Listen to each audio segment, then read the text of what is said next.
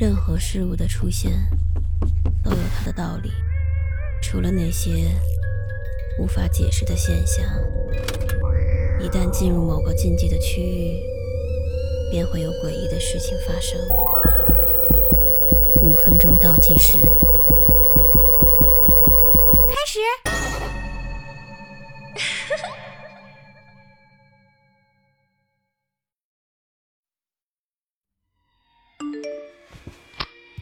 有人要杀我，求求你，快来救我！两个月前，张雪决绝的跟我说，她不再需要我了，从此她与我再无任何瓜葛。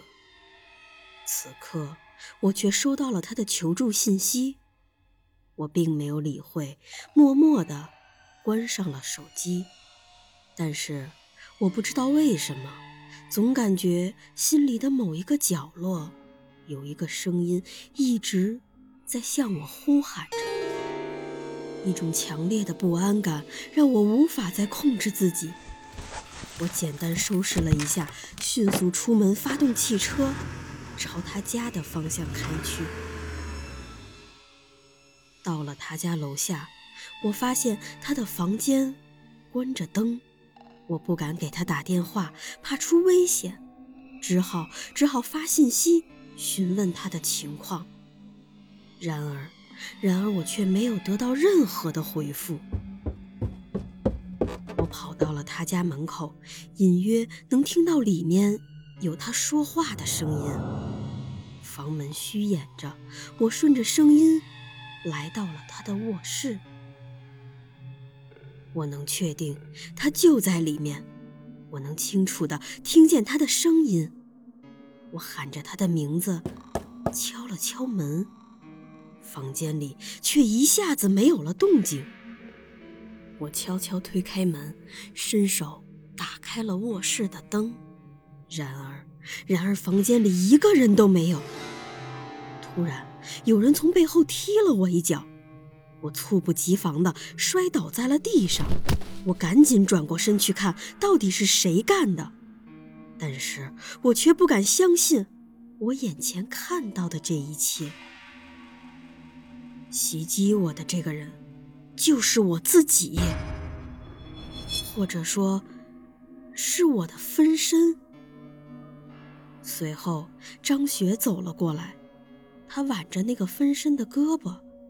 指着我，喃喃地说：“看，就是他要杀我，幸好你来救我了。”什么？我怎么听不懂他说的话呢？难道他认为那个替身就是我吗？还是还是他不认得我了？我赶紧掏出手机照了一下，我的脸竟然变成了陌生的模样。我朝张雪大喊：“不，这张脸不是我的，你旁边的那个人也不是我，他只是长得像我，但他不是我，你要相信我。”张雪完全没有理我，反而递给了那个男人一把刀，低声地说：“快，杀了他。”男人握着刀，慢慢地朝我走过来。突然，他转了个身，把刀径直地插进了张雪的心脏里。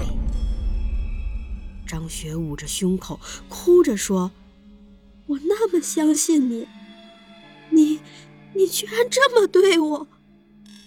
直到现在，他还认为那个男人就是我，他一定在恨我。